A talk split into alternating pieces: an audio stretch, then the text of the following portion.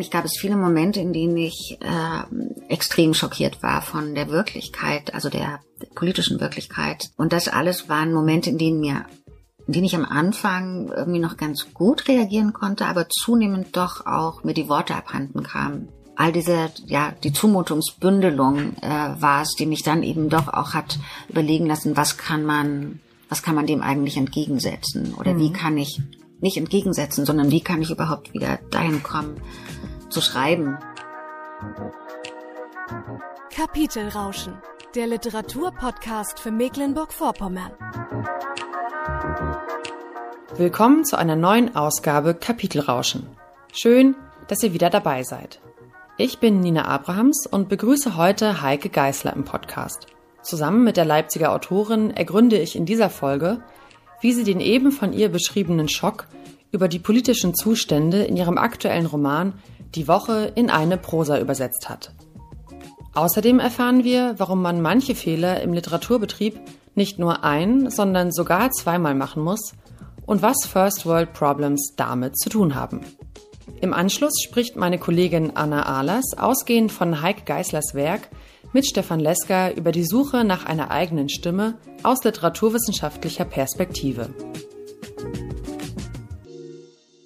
Hallo und herzlich willkommen, diesmal aus Leipzig mit der Autorin Heike Geisler. Hallo. Hallo, ich freue mich sehr, dass ich bei dieser Folge dabei sein darf. Wir nehmen diese Folge in einem ganz besonderen Ort auf. Wir wollten es nochmal sagen, wir sind in der sehr guten Buchhandlung Rotor Books in den Hinterräumen im Büro und dürfen diese Räumlichkeiten nutzen, da wir ansonsten von Baustellen umzingelt sind. Richtig, ja, wir haben beide offenbar gerade das Glück, äh, also natürlich Pech, von äh, Baustellengeräuschen umgeben zu sein zu Hause. Und hier haben wir dann einfach nur ein paar normale Buchhandlungsgeräusche, die aber schön sind. Und es ist ja eben meine äh, quasi meine Buchhandlung, wo ich mich unfassbar genau. zu Hause und wohlfühle. äh, und deshalb auch wunderbar, dass wir hier sein können, ja. Also ein schöner Ort mit vielleicht atmosphärischen Geräuschen. Ich hoffe, ihr könnt es uns nachsehen, liebe Hörerinnen und Hörer. Oder äh, daran Freude empfinden. Genau, noch besser. Heike, du bist die erste Gästin in diesem Podcast, die nicht aus Mecklenburg-Vorpommern kommt. Ansonsten haben wir diese Ausrichtung, äh, um da die Literatur ein bisschen sichtbarer zu machen, vielleicht auch Nachwuchsautorinnen und Autoren. Aber jetzt strecken wir unsere Fühler aus und freuen uns umso mehr. Und vielleicht, habe ich gedacht, gibt es ja trotzdem einen Bezug zu Mecklenburg-Vorpommern, denn ich habe einen Artikel in der Zeit entdeckt von dir vom Juli diesen Jahres oder auch von anderen äh, Autorinnen. Da haben, äh, hast du über die Ostsee geschrieben und gesagt, in Ermangelung anderer Möglichkeiten bin ich mit der Ostsee verwachsen. Was heißt ja. das denn? da haben wir schon schöne Umgebungsgeräusche, nicht genau. wahr? Äh, von den Nachbarn diesmal. Ähm, passt ja auch, das sind nämlich Wassergeräusche, wo mhm. wir gerade über die Ostsee sprechen. Ja, das war eine Anfrage und eigentlich, also von der von der Zeit, äh, erschienen ist es bei der Zeit im Osten, die dann ja doch nicht so vielen zugänglich ist, ähm, bedauerlicherweise. Aber ich habe mich sehr gefreut. Die kam, als ich im Urlaub war und eigentlich arbeite ich nicht im Urlaub mehr. Das habe ich mir. Wie man es sich immer vornimmt. Richtig. Und ich mache das, weil ich auch ganz schlechte Erfahrungen damit gemacht habe und eben auch schon in meinem Leben sehr, sehr, sehr erschöpft war. Ähm, nicht nur tagelang, sondern eigentlich fast jahrelang.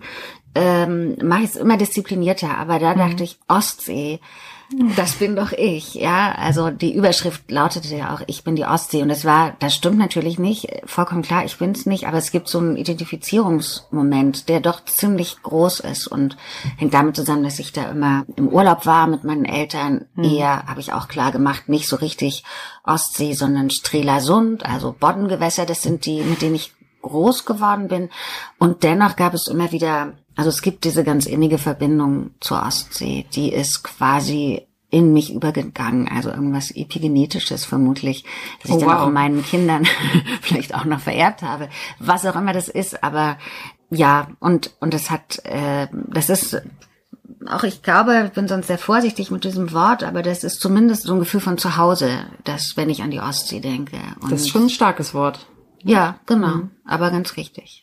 Damit hast du dich jetzt auch für diesen Podcast endgültig qualifiziert. Stimmt. Ja, ja, ja, genau. Mit dieser Lobeshymne auf die Ostsee, das hört man natürlich sehr ja. gerne als Person, die aus Rostock kommt. Ja. Und die Ostsee ist ja auch ein Ort, über den sich sehr gut schreiben lässt, oder? Es gibt doch bestimmt sehr viel Ostseeliteratur und nicht nur Ostseekrimis. Mhm. Die Krimis, nicht wahr? Ja, das weiß ich ja gar nicht, weil das habe ich noch nie gemacht. Ich habe ja, das war tatsächlich jetzt war ja nicht mal ein Text richtig über die Ostsee, sondern eher über mich und die Ostsee oder mich als Ostsee, was vielleicht wirklich etwas anmaßend ist und so nicht gemeint.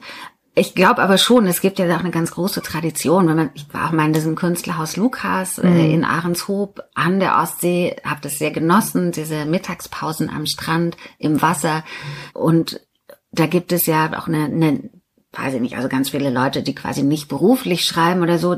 Viel wird über das Meer, die Ostsee geschrieben. Ich habe es bisher noch nicht praktiziert, ähm, den ganz explizit. Aber ich habe ein Arbeitstreffen im, im äh, Dezember mit einer anderen Autorin, deren Text ich gerade betreue ähm, als Mentorin und äh, diesen Mittelmeer-Fan, hm. so richtig, ähm, hat diese Liebe auch relativ neu entdeckt und äh, wir wollten dann eigentlich eine Art, ja, kleines Gipfeltreffen machen, äh, die Ostsee, die Ostsee und das Mittelmeer. Oh. Ähm, ja, mal sehen, was das, was das ist. Aber ich hatte plötzlich und merke, ich habe Lust, mich mit diesem Gewässer, immerhin ja ein Binnenmeer des Atlantiks, ja. zu beschäftigen. ja. Ja, ich glaube, da gibt's auch ganz viele so Projektion, die Ostsee als Sehnsuchtsort. Das ist ja, bestimmt. sicherlich. Und, und jetzt natürlich auch nochmal neu politisch aufgeladen, muss man immer ja schon, ja, also ich habe auch da mal mich mit einem Kapitän oder ehemaligen Kapitän eines Eisbrechers in äh, dort im Museumshafen Rostock unterhalten an der Warnow. Da sind, glaube ich, viele auch politisch interessante Geschichten noch äh, zu erfahren und zugleich natürlich in der Gegenwart auch ganz klar ist die Ostsee ein Meer, das umstrittener ist und ähm, anders jetzt beschrieben, weil anders befahren wird sozusagen. Hm. Kommen wir von der Ostsee wieder nach Leipzig. wir wollen ja heute äh, über dich sprechen. Du bist Autorin, Übersetzerin, auch Teil des Performance-Kollektivs George Behle und du wohnst in Leipzig. Ich will jetzt aber gar nicht so viel vorwegnehmen, denn ich habe mir für die Vorstellung etwas überlegt. Ich habe gedacht, ich sage immer ein Wort, was vielleicht mit deiner Biografie zu tun hat. Das kannst du selber entscheiden, wie viel du da sagen willst und du kannst einfach mit einer Assoziation reagieren. Okay? Das finde ich sehr schön, weil das ist ein Spiel und ich mag Spiele sehr. Ach super. Ja, und ich würde vielleicht nur eins sagen, ich sehe mich eigentlich nicht mehr als Übersetzerin. Also das oh. steht immer noch überall mhm. und das hat, steht ja auch sogar auf der Verlagswebsite. Genau, ähm, deswegen ähm, dachte ich, das ist vielleicht eine reputable Nein, Quelle. Und das habe ich dann noch rausgestrichen, ähm, mhm. weil ich das einfach nicht mehr mache. Mache. Ganz selten. Ja. Also für Weiterschreiben übersetze ich ab und an noch, weil das auch immer sehr spannende Texte sind, aber mh, mm, ja, ich habe mich, ich verstehe mich eigentlich nur noch als Autorin mhm. und mache dazu andere Sachen, Performances und so weiter, äh, andere zusammenarbeiten. Aber genau, ja. Die Autorin und nicht Übersetzerin Heike Geisler. Richtig. Das erste Wort ist Risa. Ah, interessant. Hm. da wurde ich geboren. Stahlstadt. Ich darf immer nur ein Wort sagen oder soll ich mehr sagen? Nein, du kannst ausführen. Ich darf nur ein Wort ja. sagen. Ah, ja, ja. Ach, das mit den Regeln ist immer kompliziert, nicht wahr? Ja, Riesa, meine Geburtsstadt, Stahlstadt, Stadt an der Elbe. Aber und dann leider, also ist natürlich auch irgendwie eine politische, eher rechte Stadt. Da gibt es einige, die da sich in dieser Hinsicht umtreiben, viel zu deutlich. Ähm, Nudelstadt, äh, die, die Nudel, wie heißen die denn? Risa Nudelwerke, mhm. Fabrik, weiß ich gar nicht, sollte ich wissen. Ähm, die haben mich kürzlich auch, kürzlich heißt sowas wie vor zwei, drei Jahren, auch schwer beeindruckt, weil sie ganz gute gewerkschaftliche Arbeit gemacht haben. Müsste man aber noch verfolgen. Aber es ist, glaube ich, ein aufstrebendes Unternehmen immer noch. Risa Sicherheitszündhölzer gab es oh. auch. Und die haben eine große Skulptur von Immendorf ähm, nicht so ne, im Zentrum der Stadt. Mm. Ja, da habe ich gelebt bis zu meinem zweiten, äh, bis zur zweiten Klasse, Anfang der zweiten Klasse und war da kürzlich nochmal und weiß gar nicht, wie ich mich fühle, wenn ich vor dem Haus stehe, in dem ich äh, die meiste Zeit meines damals so Lebens bis zur bis zur zweiten Klasse eben verbracht habe. Da gibt's kaum Erinnerungen, kaum noch. Also äh, fühlt sich fast ein bisschen fremd an, aber ich bin da ab und an und gehe da fremd durch hm. und staune darüber, wie nah die Elbe ist, weil ich das in meiner Kindheit natürlich war so klein, ganz anders erinnere. Und der Fluss hm. war bestimmt auch größer als Kind. Als jetzt. Wenn man jetzt zurückkommt, finde ich. Ja, ich, Orte, nee, ich fand wirken sie kleiner. Äh, nee, ich fand ihn jetzt äh, gewaltiger, Ach so. weil ich nicht wusste, wie nah wir am in, mit der einen Wohnung, wie nah wir am Fluss waren. Breite Straße, da waren wir ganz dicht am, am Wasser. Das war mir nicht klar. Und das fand ich jetzt, also ich fand den Fluss groß, aber das war, bevor wir einen, noch, noch einen so heißen Sommer hatten und mhm. irgendwie alles vertrocknet. Ja. Daran anschließend vielleicht, mein nächstes Wort sind eigentlich zwei Wörter. Ach, also ich folge an. auch die Regeln. Aber schon bei der zweiten Angelegenheit. Das zweite Wort, Wörter, ist Kind sein. Kind sein. Ja, Kind sein. Ganz einfach. Kind sein. Das macht man, nicht wahr? Das ist man eine Zeit auf jeden Fall des Lebens. Äh, Das ist die Frage, wie sehr man dann tatsächlich Kind sein darf und die entsprechende Unterstützung erfährt und den entsprechenden Gestaltungsraum. Ich bin absolut kein Kind mehr. Ich bin nämlich schon sehr, sehr, sehr erwachsen, habe aber den Eindruck, dass mir das gestellt wird, weil ich vielleicht äh, für bestimmte Dinge des, sagen wir auch des Spielerischen oder so plädiere immer wieder. Aber ich bin absolut nicht dafür, ein Plädoyer auszusprechen dafür, dass ich auch als Erwachsene Kind sein darf, weil Kindsein eben ja auch ganz schön viel Einschränkung bedeutet. Also das idealisierte Wäre auch schon problematisch. Ähm, was äh, meint man mit dem Kindsein? Da müssten wir uns viel länger darüber unterhalten. Aber ich bin sehr für Spiel und für Überraschung und für Unterbrechung und Bewegungsspiele auch. Ich finde, das ist auch immer gar nicht so einfach. Es wird immer gesagt, man muss sich ein Stückchen Kindsein bewahren, aber wie soll das gehen? Ja, also bitte schon in irgendeiner Schachtel und dann ist das was Geordnetes und Verklärtes. Und wer sagt das? Das sind dann, also nein, nein, ähm, man muss sich Freiräume erobern, erkämpfen. So, ja, das. Und wenn man sie schon hat, vielleicht umso besser, aber kein Schächtelchen mit der heiligen aufbewahrten Kindheit, bitte. Oder dem Stückchen davon, dem leider falschen Stückchen dann. Hm. Das nächste Wort, da bin ich gespannt. Funkadelic. Funkadelic, Funkadelic. Ähm, Funkadelic ist Chemnitz, oder? Yes, das war ein Club. ich glaube, da habe ich mal drüber geschrieben, einen Artikel für den Stadtstreicher oder so. Ich habe es tatsächlich von woanders her. Mhm. Oh Gott, hast du. Jetzt kriege ich ja Angst. Ähm, ich glaube, da war ich mal, aber ähm, nicht so oft. Es war nicht der Ort der Jugend. Nee, Nee, nee, okay. Fuchsbau. Ich war immer eigentlich im Fuchsbau mit so einem gefälschten Schülerausweis. Ach so, Ach der so, alte ja. Trick. Der alte Trick und echt schlecht gefälscht. Also ich glaube, wer so richtig Mit Tintenkiller oder mit Nagellack und übermalt? Tintenkiller und wegkratzen und nachher ist der Papierausweis dann auch ganz aufgeraut und so. Also das war wirklich zu offensichtlich.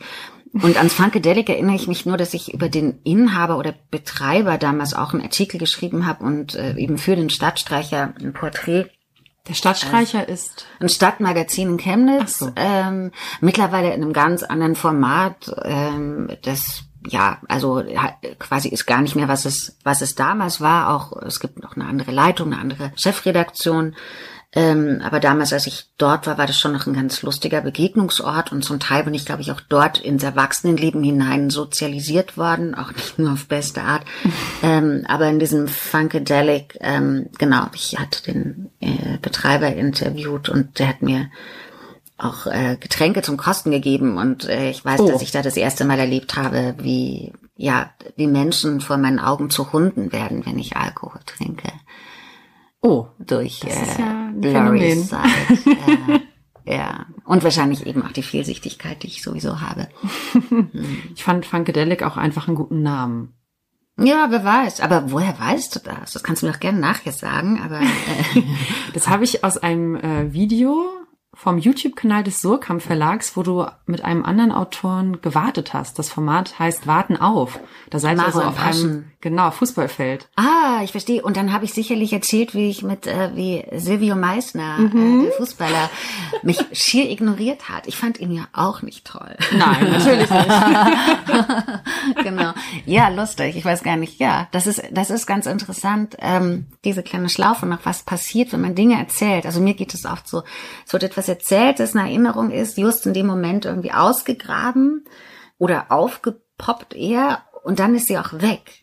Das ist wie erledigt. Also ich weiß dann nicht mehr, dass ich in diesem Club war oder so, sondern es ist total nebulös. Das finde ich ganz spannend, wie weiß nicht, wie verbreitet es ist, aber ich erlebe es bei mir ganz oft, mich nicht mehr erinnern zu können an Dinge, die ich vorher noch erzählt habe, weil sie auch dann nicht mehr wichtig sind. Ähm, einmal erzählt, wie nochmal angeguckt, okay, kann weg. Bis es jemand im Interview ausgrenzt. Ja, Dankeschön. Das nächste Wort lautet Universität. Universität, ja. Was ist das? Definitiv ein Ort, an dem ich mich nicht sonderlich wohlgefühlt habe, den ich persönlich sehr idealisiert habe. ähm, oder es sind halt Orte, ich habe in einigen Orten studiert, ähm, immer noch ein von mir äh, im Prinzip geschätzter und auch ähm, ja sehr hoch äh, geschätzter Ort, aber ich habe da nicht funktioniert. Also nicht mal das. Ich konnte da nicht mehr funktionieren. Ich habe mich da auch nie wohlgefühlt. Ich kam nicht mit all den Menschen, Kommilitonen innen klar. Oder warum? Ich weiß es ehrlich gesagt gar nicht. Also ich konnte nie meine Kräfte einteilen. Ich fand auch äh, Seminare, wo man irgendwie dann nur wartet, dass man sein Referat hält. Man hört äh, viele schlechte Referate von gelangweilten Leuten, die nur ihren Schein wollen und die Fähigkeit, irgendwas zu machen, bloß um einen Schein zu kriegen. Ähm, also sprich, Zeit abzusitzen. Diese Fähigkeit ist mir wirklich nicht gegeben.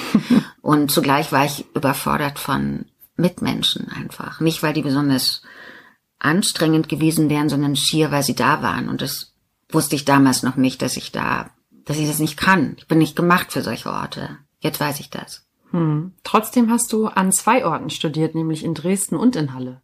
Ja, und in Leipzig und in München. Ach. Ja. Und in Chemnitz. Das Internet weiß doch nicht alles. Das Internet, ach ja, keine Ahnung, aber ich weiß es. Hm. Kommen wir vielleicht zu was Schönerem. Wenn es die Universität nicht ist, dann ist das nächste Wort rosa. Ja, Farbe und mein erstes Buch hieß so. Genau. Das ist schon 2002 rausgekommen. Richtig. Und ich habe festgestellt, ich habe zumindest was das Veröffentlichtsein angeht, jetzt auch 20-jähriges Jubiläum. Also oh. ich habe es Betriebsjubiläum genannt. Ich habe auch einen kleinen Text darüber geschrieben, den ich ähm, jetzt schon zweimal in Berlin vorgelesen habe. Einmal im CCA, einmal im Brechthaus.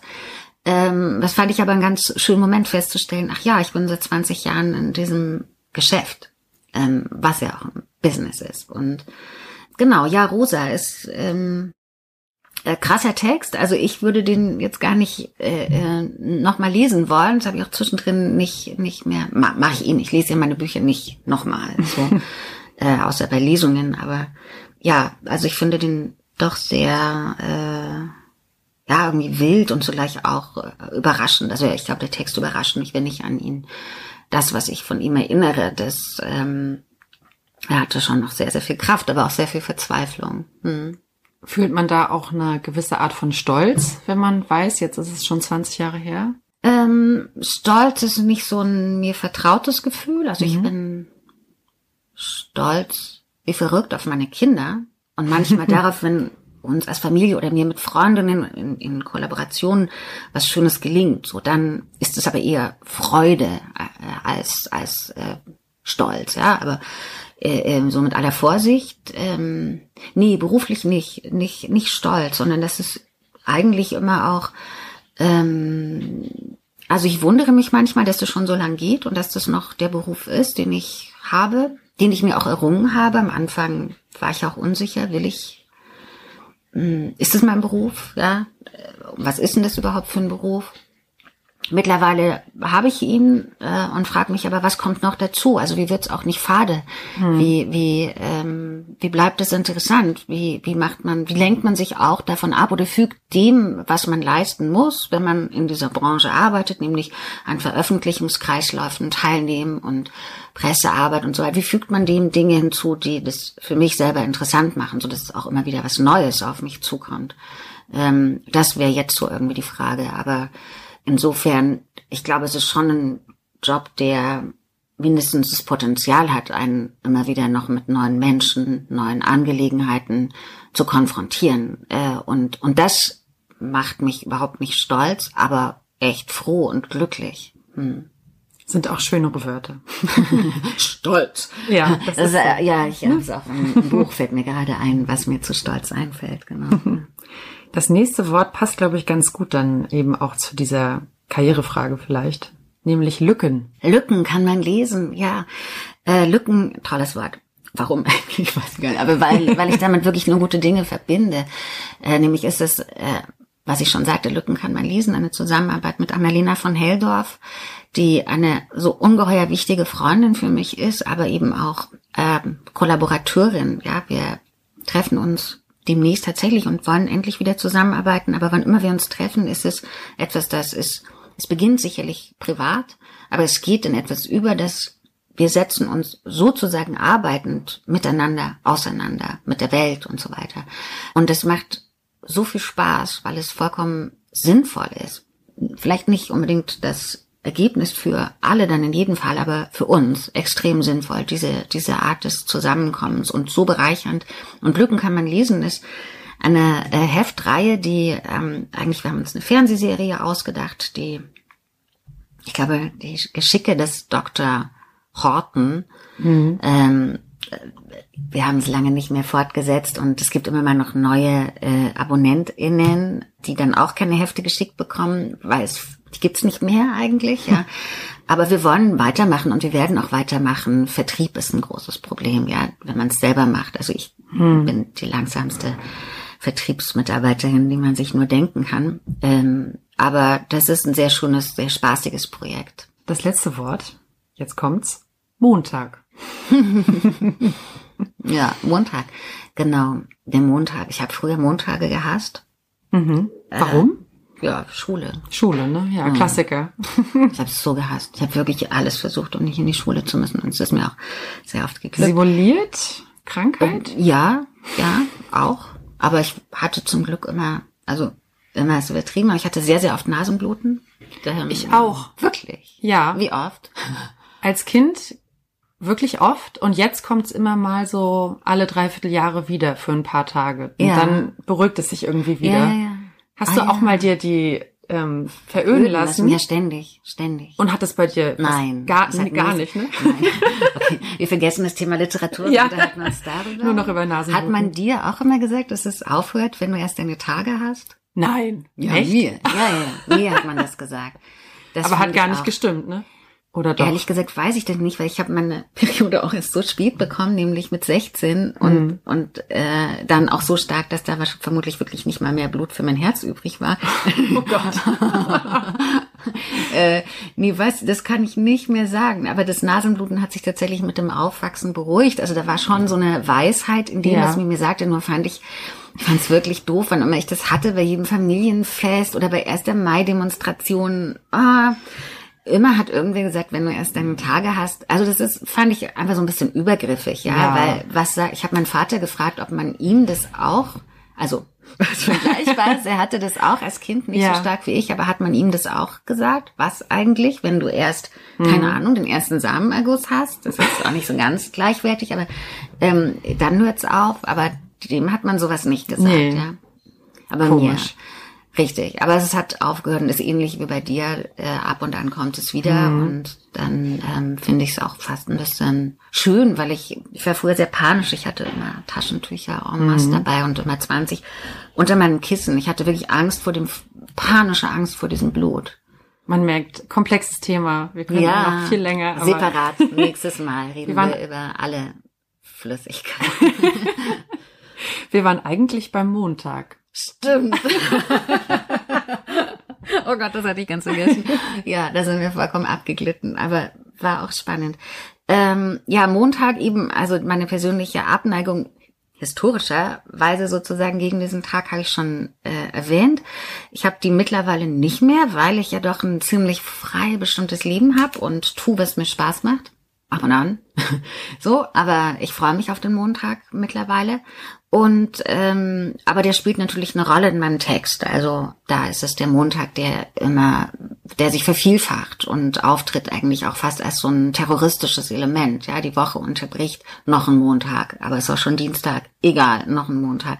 Und es ist eben dieser ja so ein bisschen äh, äh, verquer und auch brutal politisierte Tag, äh, der Tag der Montagsdemonstration, aber eben auch der eher neuen, jetzt wird es ja gleich nochmal neue Montagsdemonstrationen geben, bleibt also spannend, mhm. ja, äh, äh, aber eben was so diese quasi Querdenker, Legida, Pegida, die alle montags demonstrieren gingen und die natürlich die Woche unterwandert haben, weil sie das Leben unterwandert haben und brutalisiert, ähm, um es nochmal zu wiederholen, in jedweder Form, rhetorisch, ähm, faktisch, ähm, genau, und deswegen eben dieser Montag. Das ist ein Wochentag, der sehr oft vorkommt in deinem aktuellen Roman Die Woche.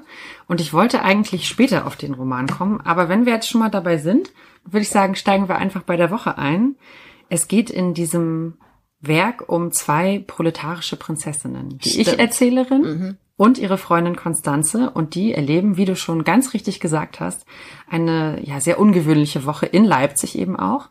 Auf Montag folgt nicht Dienstag, nein, es kommt wieder ein Montag. Irgendwas ist total fundamental aus den Fugen geraten, vielleicht gesellschaftlich, vielleicht politisch.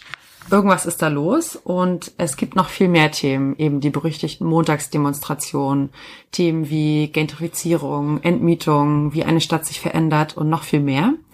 Und das Buch hast du vorgestellt, ähm, im Frühjahr diesen Jahres kam es raus, unter anderem bei der Pop-Up-Buchmesse im Stimmt, Frühjahr. ja. Da habe ich dich auch gesehen bei deiner Lesung tatsächlich. Im Werk 2 war es, glaube ich. Ja, ja, ja. Genau. Und das Buch wurde im Nachhinein dann auch ja sehr viel und anerkennend besprochen, wie ich fand. Mich hat jetzt noch interessiert, wie du zum Schreiben dieses Textes kamst. In was für einem Moment war das? Moment. Äh, Längerer Ja, also, Moment wahrscheinlich. Äh, also mehrere. Ähm, eigentlich, ähm, also ich habe ja auch bei diesem Buch, und ich will das jetzt mal gern unterbrechen, weil es auch gut ist, schneller zu sein, aber auch dieses Buch erscheint, erschienen ungefähr, weiß ich nicht, ich glaube sieben Jahre nach dem Buch davor, nach Saisonarbeit, ja. Bei Saisonarbeit war ich auch, mit dem Buch bin ich partiell immer noch unterwegs, aber das wurde auch übersetzt, da hat man da nochmal Lesungen, also das schleppte sich und, aber eigentlich gab es viele Momente, in denen ich äh, extrem schockiert war von der Wirklichkeit, also der, der politischen Wirklichkeit, der ja Wirklichkeit natürlich auch irgendwie der Migrationsprozesse, die sichtbarer geworden sind, der ertrinkenden Menschen im Mittelmeer, unsere vermeintliche, also die eigentlich auf aufoktroyierte ähm, Ohnmacht, nicht handeln dürfen und ähm, quasi äh, gerichtlich äh, ähm, argumentiert oder so juristisch argumentiert nicht handeln dürfen. All diese Dinge, die immer wieder versucht haben, Menschen äh, einzusortieren in Menschen nicht mal zweiter Klasse, ja, sondern äh, fällt mir wirklich nur das übelste Vokabular dazu ein. Ähm, dann dazu natürlich Brexit, äh, Trump, der an die Macht gekommen ist, ein immer größer werdender Erfolg der AfD in Sachsen, aber auch äh, in, ja, letztendlich vielleicht doch Gesamtdeutschland. Und das alles waren Momente, in denen mir in denen ich am Anfang irgendwie noch ganz gut reagieren konnte, aber zunehmend doch auch mir die Worte abhanden kamen und ich ganz viel als Zumutung empfunden habe. Also ja, das Kreisen der Hubschrauber, die die Demonstrierenden überwachen, die unterschiedlichen Blöcke. Da gab es ja dann hm. eben zum Glück in Leipzig auch sehr viele Proteste gegen Legida und so weiter. Äh, sehr starke und erfolgreiche Proteste. All diese, ja, die Zumutungsbündelung äh, war es, die mich dann eben doch auch hat überlegen lassen, was kann man, was kann man dem eigentlich entgegensetzen? Oder mhm. wie kann ich, nicht entgegensetzen, sondern wie kann ich überhaupt wieder dahin kommen, zu schreiben, zu formulieren, ähm, und nicht nur unterzugehen die ganze Zeit. Also ich ging unter, das war so ein Gefühl davon. Und dann sind Texte entstanden, das waren am Anfang auch Briefe. Also der Text hatte noch nicht die Wochenstruktur, sondern ähm, ging eigentlich aus Briefen hervor, die geschrieben waren an Liebe X, lieber X. Und irgendwann war mir klar, Briefe werden es wohl nicht. Ich brauche was anderes. Und dann habe ich an diese Woche gedacht. Und ganz wichtig eben auch in diesem Text sind mir Versuche, ja, diese, diese Zumutung eigentlich zu überwinden. Also wie kann man protestieren? Das ist auch eine Frage. Wie lässt sich, wie lässt sich protestieren?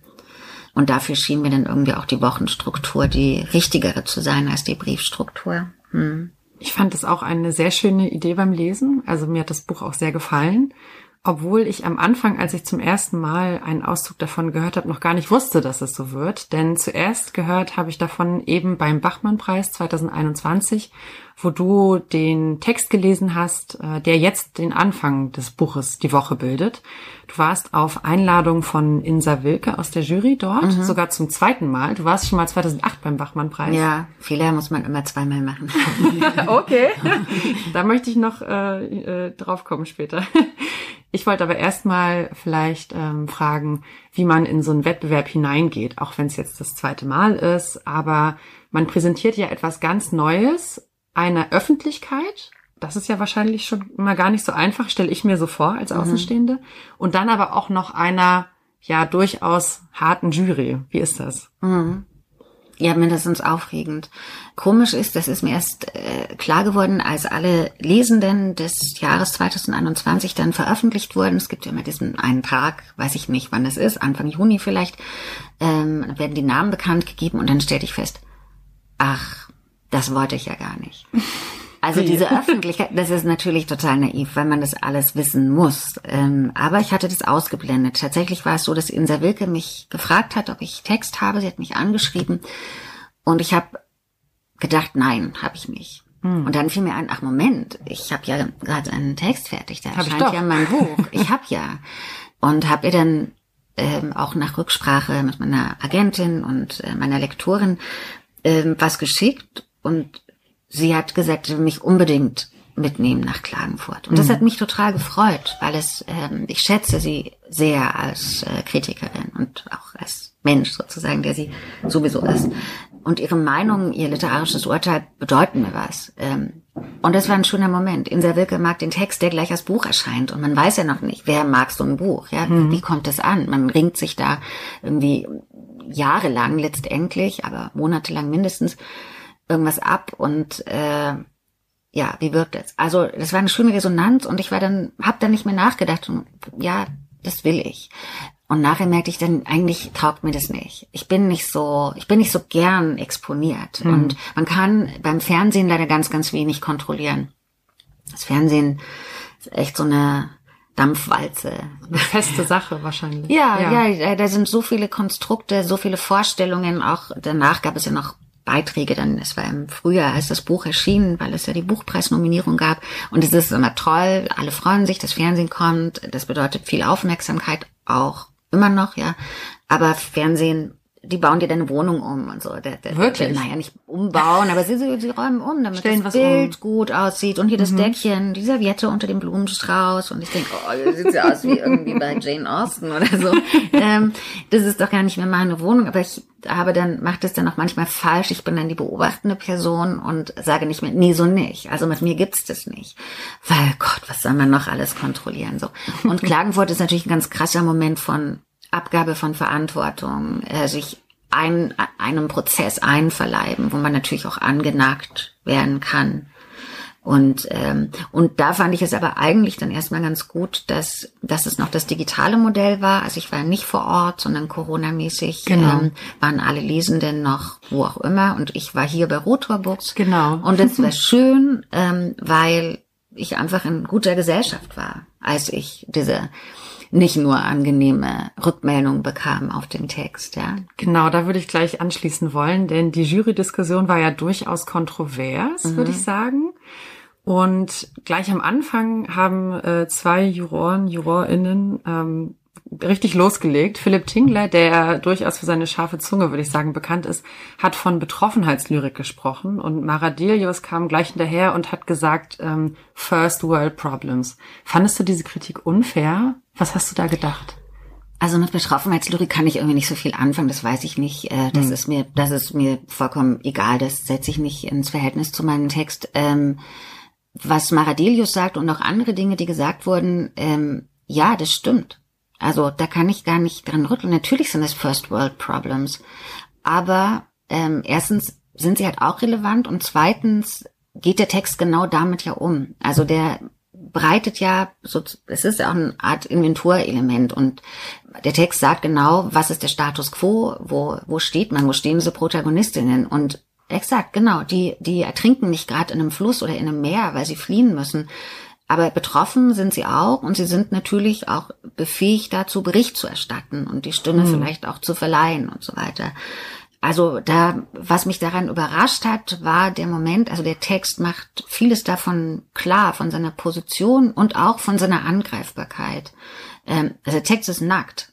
Und dass das nicht erkannt wurde, dass der Text sich nackt macht und äh, quasi seine Kritik auch äh, äh, also sowas wie zu Füßen legt, ja, hier, ich weiß genau, wie du diesen Text kritisieren kannst, ähm, und du machst es jetzt, aber merkst du nicht, dass der Text dir die, dich äh, befähigt dazu?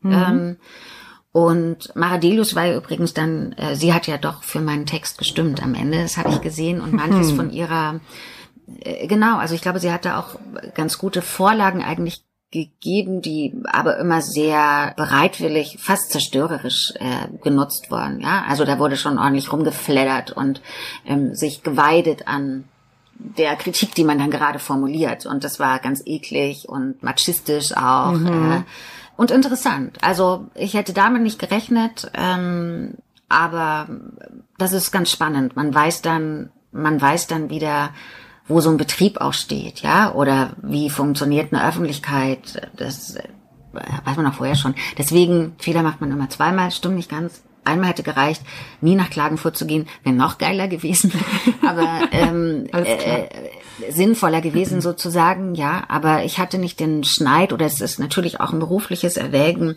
wie wie geht man damit um mit dieser Notwendigkeit, Aufmerksamkeit zu erzeugen für ein Produkt oder für auch ein Lebensmodell. Äh, ich will das ja gern weiter betreiben. Das heißt, ich muss Geld generieren ähm, und gern auf ähm, die schreibende und veröffentlichte Art, veröffentlichende Art.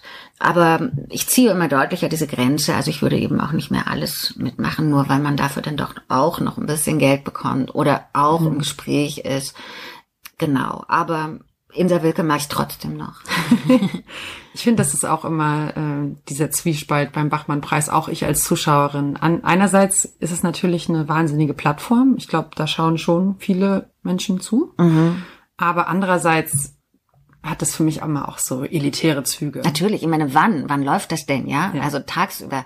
Da Drei Tage in der Woche durch. Wer, wer, kann, wer kann das denn angucken? Also, Studierende wie ich. ja, genau. Aber auch du musst eigentlich dann dafür vielleicht irgendwas schwänzen. Oder mhm. es wird eingepreist in, in dein Studium. Ich weiß, am DLL wird, glaube ich, manchmal geschaut.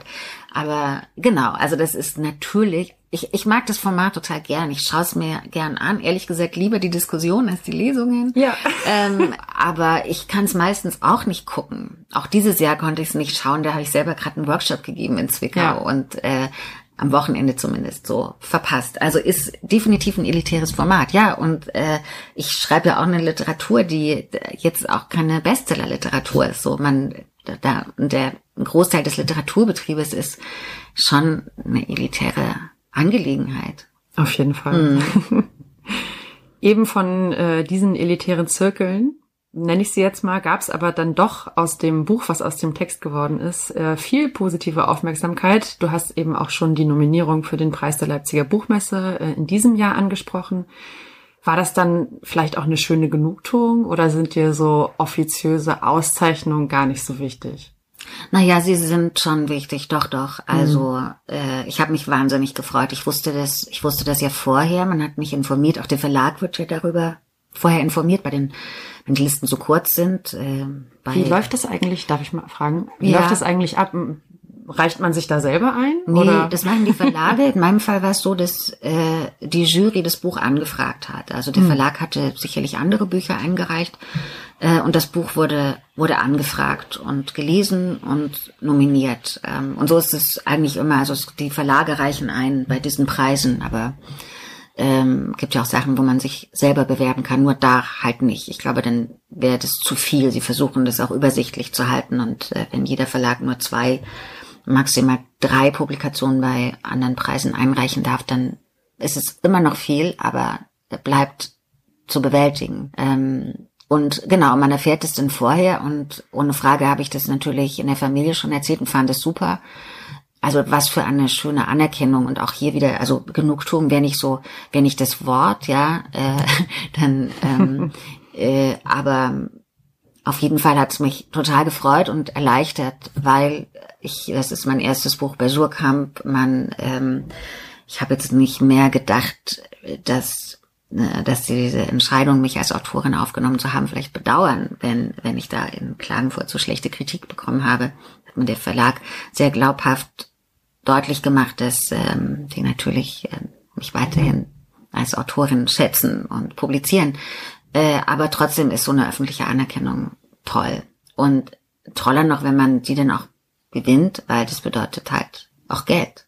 Ja. Gar nicht so wenig. aber genau, schönes Stichwort, ich habe den ja nicht gewonnen im Buchpreis. Ähm, äh, ich glaube, der hätte es 15.000 Euro gegeben und ähm, mindestens, vielleicht sogar ein bisschen mehr. Jedenfalls aber so nett, wie die hier sind, äh, Anke und Lisa von Rotorbus, die haben mir dann äh, einen quasi ich glaube, immer während einen Gutschein gegeben. Ich kann einfach 15.000 Kaffee hier trinken. Ja. Äh, auch davor durfte ich schon gratis trinken. Insofern weiß ich gar nicht, was das Wie viel hast du denn schon weg? Ja, wir haben ein bisschen aufgehört zu zählen, aber so. das ist definitiv noch über 14.000 und es ist auch noch über, ich habe noch mehr als 14.900 Kaffee oder andere Getränke. aber deins geht auf meine Liste. Ja, wir trinken hier einen Tee nebenbei. Ja. ja, das ist doch auch was wert. Kaffee geht auch immer. Ja.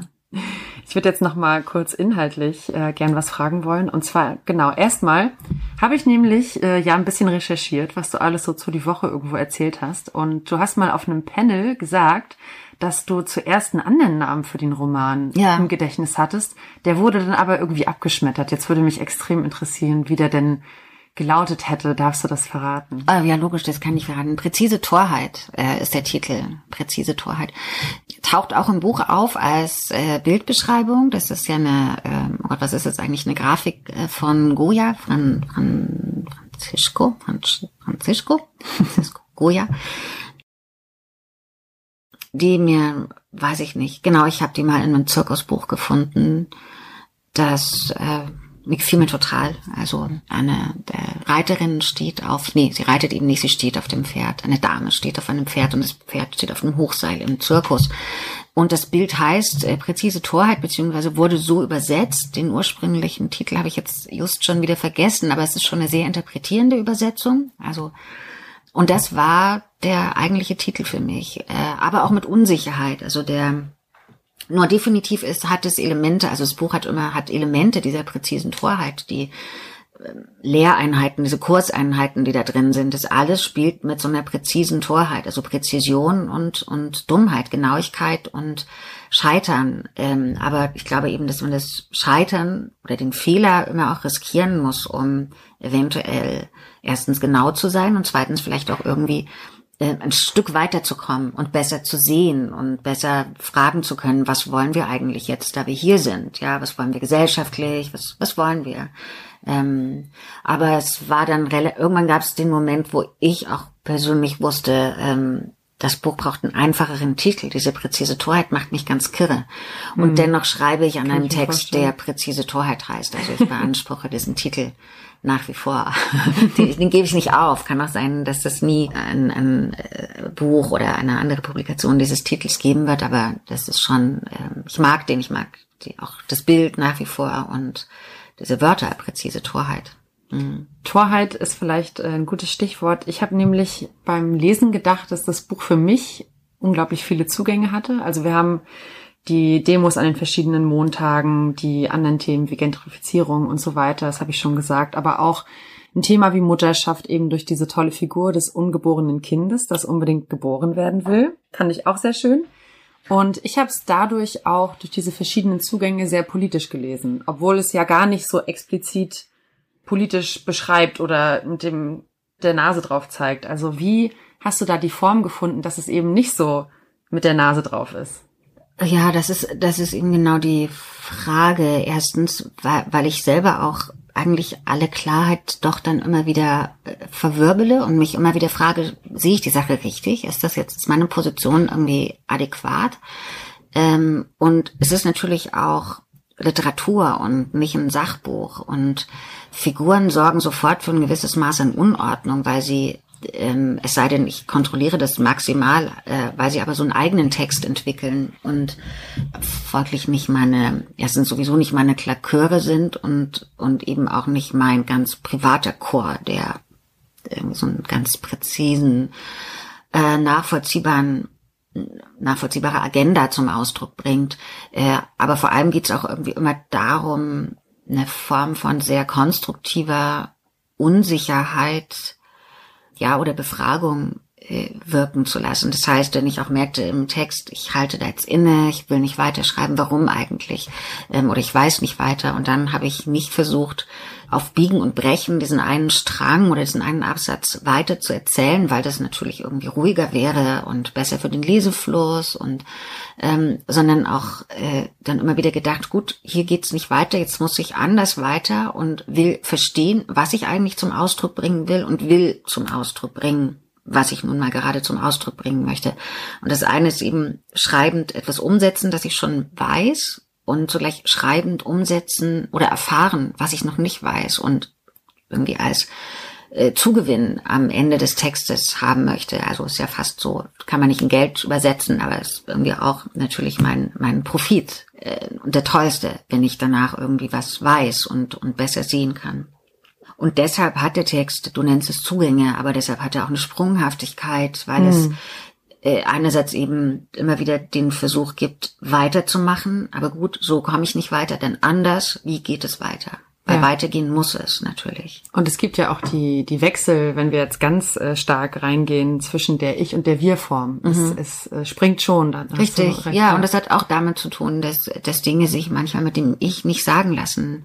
Ähm, und mhm. ein Wir kann ganz fragile, auch private Dinge sagen als Chor und lässt sie nicht umwerfen. Manche Dinge mit dem Ich gesagt, die klingen viel zu persönlich, wenngleich sie das vielleicht nicht mal sind, ja, aber die haben für mich so eine auch Anmaßung und ähm, Zutraulichkeit dann zugleich und zu große Nähe. Und ein Wir, wenn das Wir sagt, weiß nicht, fällt mir jetzt so ein, ich habe Wir, also das Wir sagt, ich habe in meiner Kindheit sehr oft Nasenbluten gehabt, dann ist es was anderes, als wenn das Ich das sagt. Mhm. Ähm, und deshalb sehr gelitten oder so. Wenn es wir das sagt, hat es sofort einen Appell und geht auch irgendwie, macht was damit, es erzeugt etwas. Das Ich behält es bei sich und macht vielleicht ein kleines Trauma daraus oder so. Das erstmal, das muss behandelt werden. Aber das ist nicht so interessant für diesen Text zumindest. Hm. Ich denke da gerade direkt an den Anfang von die Woche, wo es heißt, wir sind zu nichts zu gebrauchen. Auch ein ja. starker Satz. ja, ja, ja. Das habe ich auch gedacht nach Klagenfurt. Oh Gott, vielleicht ist das auch der Fehler gewesen, dass alle Lesenden, äh, wir sind dumm, doof und dämlich. es hm, war vielleicht nicht, ähm, nicht so gut, äh, das in die jeweiligen Köpfe reinzugeben. Ähm, aber ja, genau, das meint natürlich auch ein gewisses politisches Potenzial oder was kann, was können diese Protagonistinnen eigentlich erreichen? Was können die? In der Wir-Form wird aber auch manchmal ganz explizit erzählt. Ich würde gerne mal eine kurze Stelle vorlesen aus deinem Buch. Da heißt es, unsere neue Morgenroutine. Wir stellen fest, dass schon wieder Montag ist. Wir sind entsetzt und schlagen mit der Faust auf den Tisch. Wir treten gegen den Papierkorb. Wir schalten das Radio an und versuchen, den Nachrichten Informationen zu entnehmen. Wir haben schon wieder eine Wahl nicht gut überstanden. Ich habe das so gelesen, als würde man Wut brauchen, um eben über diese Zustände zu schreiben. Warst du wütend? Auch. Äh, Unter anderem. Na definitiv, ja. Also nicht ausschließlich, aber aber ähm, also Wut ist ja dann fast schon wieder der Moment, der auch vom Schreiben wegträgt, weil er mich eigentlich dann verlockt zu handeln. Also wie auch immer oder joggen zu gehen oder also Wut ist mindestens was was beim Schreiben eher hinderlich ist für mich zumindest ja weil mich ich empfinde Wut als sehr körperlich und muss dann auch körperlich agieren und Schreiben ist auf eine irgendwie so inverse Art was körperliches was ähm, da muss man ja doch ein bisschen ruhig sitzen. Und wütend ist es schwierig. Insofern gibt es aber natürlich Momente des Wütendseins äh, klar das, äh, die, die braucht es und so. Es ist eher auch, glaube ich, andersherum, dass es gar nicht so meine Wut war, sondern dass ich während des Schreibens verstanden habe, dass Wut ein ganz wesentliches Element ist und dass Wut auch vollkommen gerechtfertigt ist in Anbetracht aller ähm, Katastrophen und Zumutungen, die vollkommen vermeidbar waren und sind und sein werden. Mhm. Hm. Es ist ja auch nicht in dem Sinne eine destruktive Wut gewesen, oder? Es ist ja äh, Etwas wurde äh, umgewandelt. Richtig, ja. aber das ist natürlich, also der Versuch ist ja auch, die Wut wenigstens nicht selbstzerstörerisch sein zu lassen. Also ja. das, das ist auch äh, wichtig in, in diesem Text, ja. Diese ähm, politische Thematisierung oder dieser politische Anspruch, den es ja sicherlich gibt, ähm, ist auch in den Kritiken aufgefallen. Und da wurden ganz verschiedene Begrifflichkeiten benutzt. Also manche haben gesprochen von einem Manifest mhm. oder von einem Essay. Das Essayhafte wurde auch sehr oft betont und tatsächlich beim Bachmann-Preis hat auch ein Jurymitglied, ich glaube es war Brigitte Schwenz-Harand gesagt, es war für sie, könnte es auch eine Zitat Rede über die Literatur sein. Mit welcher Einschätzung kannst du dich da arrangieren? Oder ist es gar nichts davon? Ich glaube, das ist bestenfalls auch alles. Also das man, ich mag Manifeste sehr und äh, die sind, ich glaube, alle, also ich lese schon ab und an Manifeste und äh, dieser Duktus ist sicherlich eingeflossen, weil ich ihn auch brauchte, also was ich, weil ich auch ein kraftvolles Auftreten brauchte, die Behauptung sozusagen, aber gebündelt eben mit, äh, also inhaltlich nicht mit der ganz klaren Setzung von Zielhaftigkeit oder so. Äh, ähm, also da gilt es eben auch noch herauszufinden, wo man steht und was eigentlich jetzt gegenwärtig gebraucht wird. Aber da kann ich sofort zustimmen und ähm, was war das zweite nochmal? Das hatte ich schon ganz vergessen. Das Essay. Ja, ja, sowieso. Also das mhm. ist natürlich jetzt auch ein ganz beliebtes Wort für alle möglichen Textsorten, um äh, ja, vielleicht auch Schreibweisen der Gegenwart zu bündeln, die sich auch andere Texte bedienen und die vielleicht assoziativer arbeiten an mancher Stelle und folglich ja. nicht so konventionell erzählen. Aber klar, das finde ich in Ordnung, weil es ja auch eben Versuch heißt, ähm, finde ich gut. Und ähm, was was rede über die Literatur, weiß ich nicht, von mir aus, ja. Also wenn das die äh, Lesart ist, dann genau, das ist das ist ähm, ich glaube, da hätte ich noch eher Schwierigkeiten dazu zu stimmen, aber sehe, woher das kommt und äh, kann, kann dem auf jeden Fall was abgewinnen. Hm. Hm. Für mich war es ähm, auch eher das Essayhafte, aber das liest ja auch jeder anders und das ist ja vielleicht auch das Schöne. Jetzt spanne ich nochmal den Bogen, denn mit dem Blick auf die Zeit äh, müssen wir leider schon bald zum Ende kommen. Aber das Buch spielt ja in Leipzig, das haben wir schon ganz oft gesagt. Und dass äh, du in Leipzig wohnst, hat bestimmt auch was damit zu tun, wie das Buch am Ende geworden ist. Denn wir haben schon über Ligida und so geredet. Das war ja dann vielleicht auch äh, die Stadt als Brennglas, wo dann so viel auf einmal passiert ist. Man findet sich dort an einigen Orten wieder in der Stadt, also mal auf dem Ring, der um die Innenstadt führt, ähm, am Petersbogen, am Waldplatz oder auch auf dem Messegelände, wo die Buchmesse stattfindet. Alles Orte, die jetzt wahrscheinlich Leuten, die nicht aus Leipzig kommen, nicht sagen, aber wir äh, wissen genau, wo sie sind.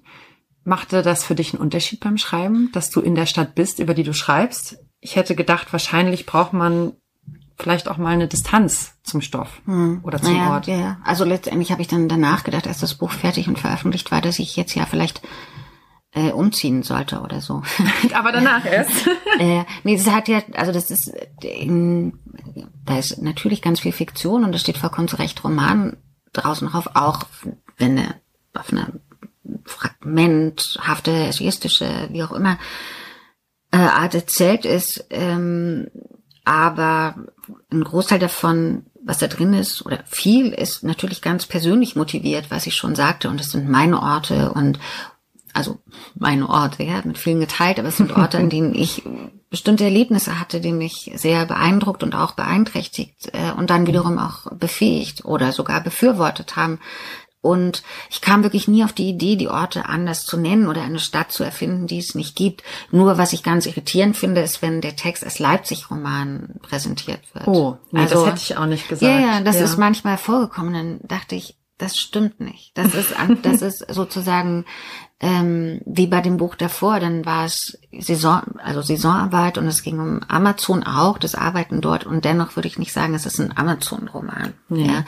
Ähm, aber das sind eben diese ja, Vereinfachungen, die, die stattfinden. Aber es ist kein Leipzig-Roman. Es ist eher ein Roman über eine Woche, die vielmehr fünf, sechs, sieben Jahre bedeuten. Schon an einem Ort und, und zugleich aber auch allgemein, äh, wenn nicht europäisch so, aber glaube ich schon irgendwie deutsch, auch wenn das ganz komisch klingt, deutsch zu sagen. Ein deutscher Roman. ja, ja. So, mein schöner deutscher Roman. Von der Autorin und Nicht-Übersetzerin Heike Geißler. Genau. Genau. Es ist kein Leipzig-Roman, aber doch, denke ich, ein sehr gelungener Versuch für mich, mhm. ähm, verschiedene Dinge beschreibbar zu machen, politische Zustände aufzugreifen, ohne sie, wie gesagt, zu platt und mit der Nase drauf äh, zu stoßen.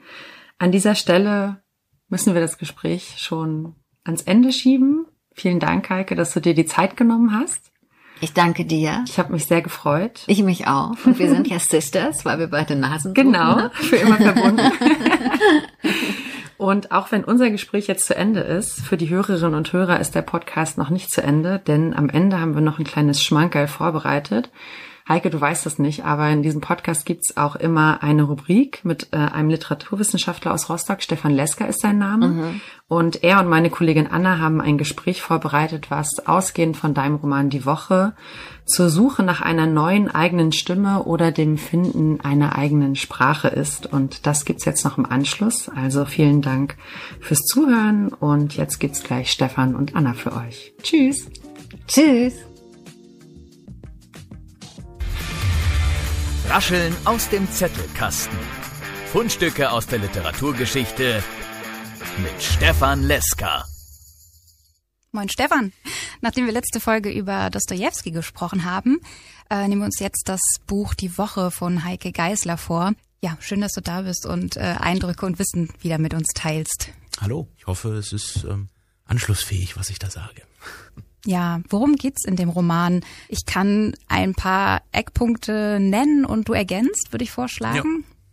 Eine 40-jährige Erzählerin, ähm, selbsternannte proletarische Prinzessin, hat zwei Kinder, äh, lebt in Leipzig und erlebt eben dort diese Woche, in der immer wieder Montage zurückkehren. Und ja, ihr Leben generell gerät auch so ein bisschen ins Rutschen. Was passiert da genau? Ja, also ähm, die Zeit löst sich im Prinzip auf. Ne? Also mhm. es gibt nichts mehr, an was man sich halten kann. Um die Ich-Erzählerin und ihre Freundin herum verändert sich alles. Äh, Gentrifizierung in ihrem Stadtteil, äh, die Montagsdemos von Pegida, große zeitgeschichtliche Ereignisse, die da thematisiert werden. Und alles um die Erzählerin herum und um ihre Freundin zerfällt eigentlich. Und da ist diese Woche, in der immer wieder Montage auftauchen, natürlich ein wichtiges Motiv, weil äh, nicht mal mehr der uns allen so gewohnte Wochenablauf ist jetzt sicher, und das ist eben das Spannende an diesem Buch, diese, dieses Zerfallen aller Kategorien eigentlich. Mhm. Nicht alle, aber darauf, darauf kommen wir vielleicht noch. Ja, da fällt mir auch noch dieses Surrealistische ein. Es gibt ja auch Riesen, die nebenan wohnen. Das ist einfach äh, eine Metaphorik äh, für das, was um sie herum passiert. Also das ist die Bedrohungslage dieser beiden proletarischen Prinzessinnen. Das ist einfach so eine Art Transformation dessen, was um sie herum passiert, in ein Märchensetting. Mhm, ja. Um das vielleicht auch erklärbarer zu machen. Also man beobachtet da zum Beispiel, äh, wie Pegida gegen etwas auf die Straße geht, für das wir anderen alle eintreten. Wie soll man sich das erklären? Wie soll man das seinen Kindern erklären? Und dann ist dieser Rekurs auf eine Märchenwelt vielleicht, der natürlich immer so ein bisschen augenzwinkert ist in diesem Buch auch mit einem kleinen ironischen Unterton, ist das vielleicht äh, eine Möglichkeit, das Ganze sich selbst auch zu erklären. Und darum geht es auch in diesem Buch, glaube ich, für die ich Erzählerin, sich selbst etwas erklären zu wollen. Kommen wir dann auf jeden Fall im Laufe des Interviews nochmal drauf, denn wir möchten das Thema Sprache thematisieren. Vorab vielleicht aber erstmal die Frage, fandest du das Buch einfach zu lesen? Weil ich hatte ehrlich gesagt an der einen oder anderen Stelle vielleicht etwas zu knabbern, vielleicht auch gerade wegen dieser manifestartigen Sprache. Mhm. Ja, es ist ähm, natürlich schwierig. ähm, macht es aber auch wieder spannend, weil es ja sowas wie richtigen chronologischen Handlungsablauf ja eigentlich nicht gibt. Ne? Also wir haben so Beobachtungsfetzen mhm. der Erzählerin. Die sieht irgendwas und äh, erzählt es dann. Uns, sich selber. Und das ist, macht den Eindruck des Assoziativen. Also was sie sieht, erzählt sie große Gedanken um Chronologie und um die Art und Weise des Erzählens scheint sie sich nicht zu machen, sondern es scheint so, als würde sie uns das wirklich so erzählen, wie es in dem Moment passiert. Und das macht das Buch natürlich einerseits für jemanden, der vielleicht ähm, klassische, sage ich jetzt mal, Romane, die handlungschronologisch sind, ja. wo es dann vielleicht mal einen Zeitsprung gibt, aber die ein bestimmtes Personenensemble haben, die einer bestimmten Handlung chronologisch folgen. Äh, für Leser, die sowas gewohnt sind und sowas erwarten von Romanen, ist das natürlich erstmal eine Herausforderung, aber es macht es natürlich auch ungeheuer spannend. Denn was bleibt eigentlich, wenn dort irgendwie kein berühmter roter Faden vorhanden ist, an den man sich als Leser klammern kann? Und wenn man dann aber über dieses Rezeptionshindernis vielleicht ein bisschen heraus ist, dann bleibt da doch sehr viel. Das knüpft vielleicht auch so ein bisschen an unser letztes Interview mit Dostoevsky an. Ähm, aber wenn wir jetzt auf das Kernthema kommen, nämlich diese Erzählform, du hast uns den Begriff des Skats mitgebracht, genau. richtig ausgesprochen? Skats oder Skaz. Ähm, und das ist etwas, was eigentlich ursprünglich ähm, eine mündliche Form der Volksliteratur meint. Mhm. Also da erzählt man sich mündlich ein Erlebnis, das man hatte, das einen irgendwie beeindruckt hat, das ist ein unerhörtes, das berühmte unerhörte Ereignis also. Und das Spannende ist jetzt, dass diese Form des Mündlichen auch in die Literatur irgendwann übergeht. Da haben wir beispielsweise so einen Erzähler, der eine Mündlichkeit zwischen sich und dem Leser simuliert. Der also so tut, als wären die beide im selben Raum, so wie wir jetzt. Ne? Und da geht natürlich, da gehen natürlich bestimmte Dinge mit einher. Mündlichkeit ist ja gekennzeichnet durch äh, Unterbrechungen, durch Korrigierungen. Also wenn ich jetzt hier so rede und merke, ich kriege den Satz so nicht zu Ende, dann muss ich ihn nochmal neu anfangen. Das haben wir im Schriftlichen ja nicht. Ne? Da korrigiere ich ja. das. Und das Spannende ist jetzt, dass ähm, Dostoevsky zum Beispiel oder auch Nikolai Gogol, also so Mitte, Ende des 19. Jahrhunderts, diese Form des Gasts oder der, der Mündlichkeit in ihre Literatur übertragen. Also berühmt ist äh, Gogols Die Erzählung der Mantel 1862. Die beginnt wie folgt. Ich lese das mal kurz ab. Gerne. In einer russischen Ministerialabteilung, jetzt kommen vier Gedankenstriche, jetzt unterbricht sich der Erzähler also, merkt, ich muss jetzt was korrigieren oder was nachbringen, in einer russischen Ministerialabteilung, aber es ist wohl besser, ich sage nicht, in welcher Ministerialabteilung es war. Das ist so, so eine Art plötzliche Idee, Einschub, na, er überlegt noch, sage ich das jetzt, sage ich das nicht und kommt dann zu dem Schluss, ich sage es nicht. Äh, Das ist äh, typische Mündlichkeit simulierende ähm, Erzählsituation. Ne? Das ist also eine Befreiung eigentlich erstmal vom Zwang des schriftsprachlichen Erzählens. Also ich muss keinen geraden Satz rauskriegen, wenn ich Mündlichkeit simulieren möchte, Ja. sondern dann ist es sogar gefordert, dass ich eben mich unterbreche, dass ich äh, ungewohnte Satzstellungen oder Wortstellungen im Satz habe. Das verliere ich also. Ich verliere den gewohnten Satz, den wir alle beim Lesen lesen wollen, nämlich den glatten, orthografisch korrekten Satz. Ne? Den verlieren wir, aber wir gewinnen natürlich eine ursprüngliche, direktere Form der Kommunikation. Richtig. Ne? Der hat also nichts geschrieben, sondern der redet mit uns. Das ist das, was ich vorhin meinte. Bei Heike Geister, die Handlungschronologie oder eine stringente Handlung mag verloren gehen. Aber dafür werden wir auch, oder haben wir das Gefühl, direkter angesprochen zu werden. Wir sind also sozusagen beim Gedanken, der sich in Sprache manifestieren soll, dabei. Und das heißt natürlich auch, dass die Handlung, das Eigentliche, was wir von einem Roman erwarten, in den Hintergrund rückt. Jetzt geht es nicht mehr nur um die Handlung, sondern auch um die Art und Weise des Erzählens. Und daran lasse ich den Leser teilhaben. An diesem Finden eines eigenen Tons, einer eigenen Erzählsprache. Richtig. Wenn wir jetzt nochmal auf Heike Geisler gucken, ähm, sie spricht ja nicht direkt den Leser an, aber sie steht im Dialog, konstant im Dialog mit ähm, einer anderen Figur, die es gibt oder nicht. Sie heißt Konstanze, witzigerweise. Und ähm, ihre Gedanken oder der Dialog mit Konstanze, der sprudelt so aus ihr heraus. Kommt diese Art des Erzählens auch im Laufe oder wo kommt diese Art des Erzählens auch im Laufe des 20. und 21. Jahrhunderts gerade vor? Auch mit so einem Anspruch vielleicht, der da eigentlich hintersteckt.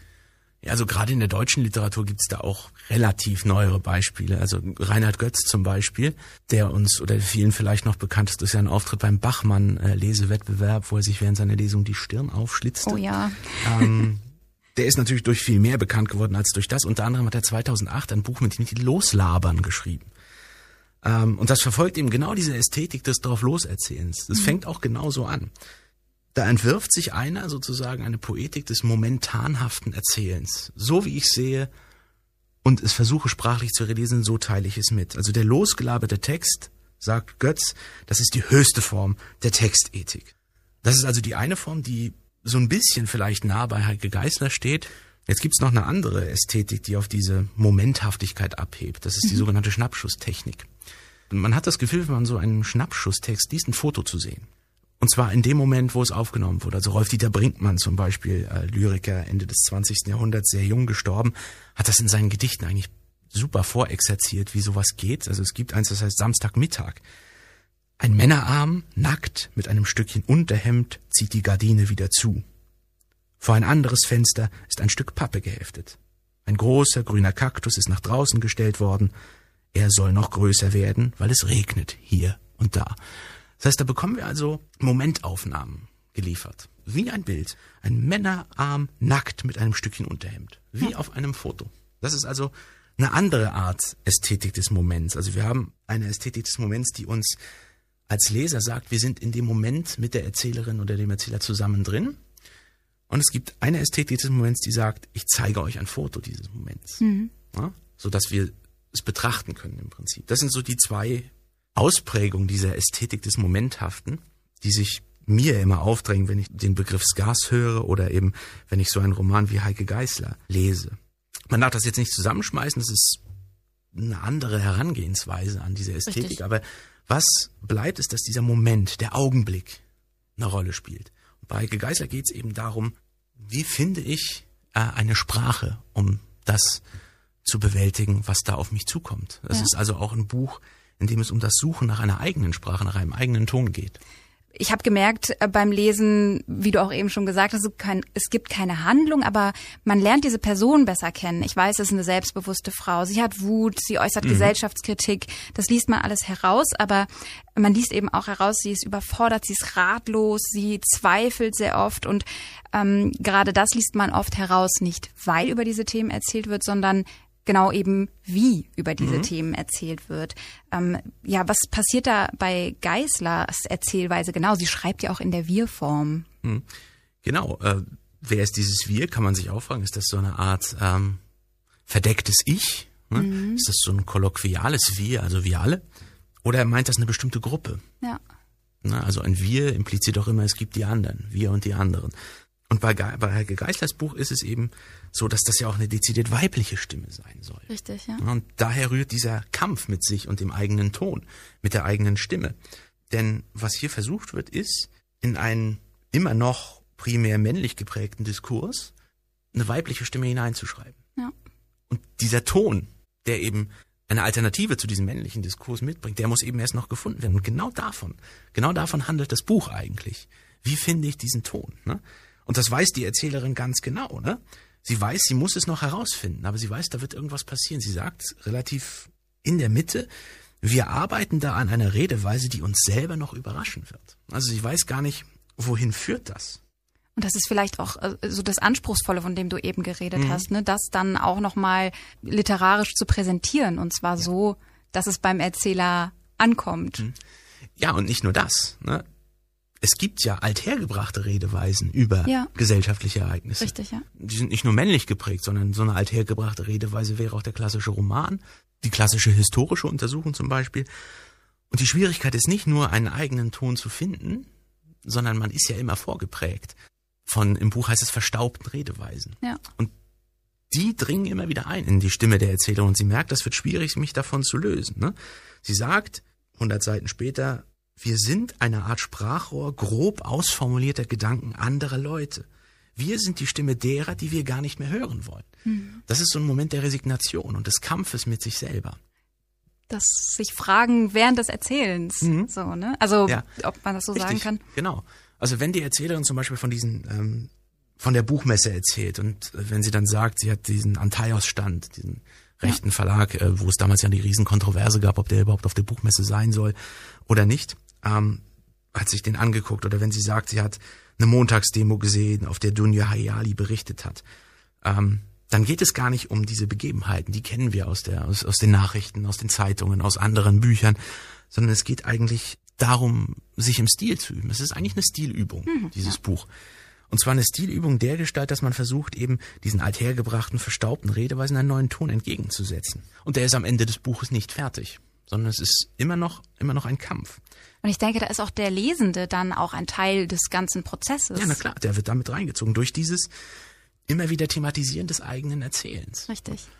Genau. Und abschließend, um nochmal auf meine Schwierigkeiten vom Anfang, die ich erwähnt habe, zurückzukommen, kann eben, dass man als Lesender den Prozess begleitet, ja auch gerade dieses schwerliche Nehmen, weil man weiß, ich bin Teil davon, ähm, ich ähm, bin Teil dieser Emanzipation, nenne ich es jetzt sogar auch mal, und achte dann beim Lesen auch vielleicht viel weniger auf das, was erzählt wird, sondern wie Sondern es wie. erzählt, erzählt Genau. wird. Das ist, das schärft die Aufmerksamkeit, ne? Ne? Wir sind Richtig. in der Situation mit dabei. Und jetzt nochmal, was sind so für dich die wichtigsten Punkte für das Fazit in Bezug auf das Buch die Woche? Mhm. Die wichtigste Erkenntnis, die man immer bei sowas hat, ist, wenn man sagt, okay, das ist ein mündliches Erzählen, dann denkt man immer, da steckt ja gar nicht viel Arbeit drin. Ne? Ich labe einfach los, wie Götz sagt. Aber das darf man nicht denken, denn das ist ja wieder ein Medienwechsel. Ne? Wir müssen jetzt mündliche Sprache in die Schrift überführen. Und das ist eine Heidenarbeit, das braucht viel Planung. Und natürlich hat Heike Geißler ihren Ton gefunden. Aber sie will ihn nicht uns von vornherein vorsetzen, sondern uns daran teilhaben lassen. Indem sie sich eine Erzählerin schafft, die um diesen Ton ringt. Ja.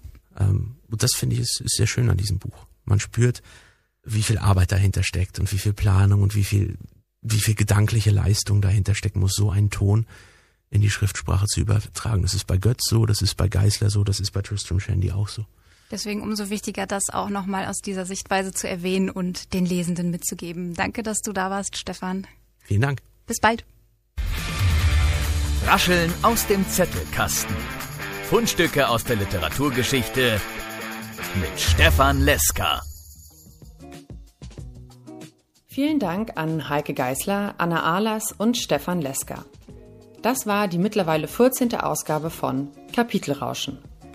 In der Beschreibung zur Folge findet ihr noch ein paar weiterführende Links zu den angesprochenen Themen. Zum Beispiel zu Heike Geißlers Auftritt beim Bachmann-Preis im letzten Jahr. Wir freuen uns, wenn ihr den Podcast teilt, sei es mit euren Freundinnen und Freunden oder in den sozialen Medien. Auf Instagram und Facebook könnt ihr auch mehr über die Arbeit des Literaturrats erfahren. Und wenn ihr den Podcast über Spotify oder Apple Podcasts hört, lasst uns doch gern eine Bewertung da. Danke an euch fürs Zuhören und bis bald. Kapitelrauschen, der Literaturpodcast für Mecklenburg-Vorpommern.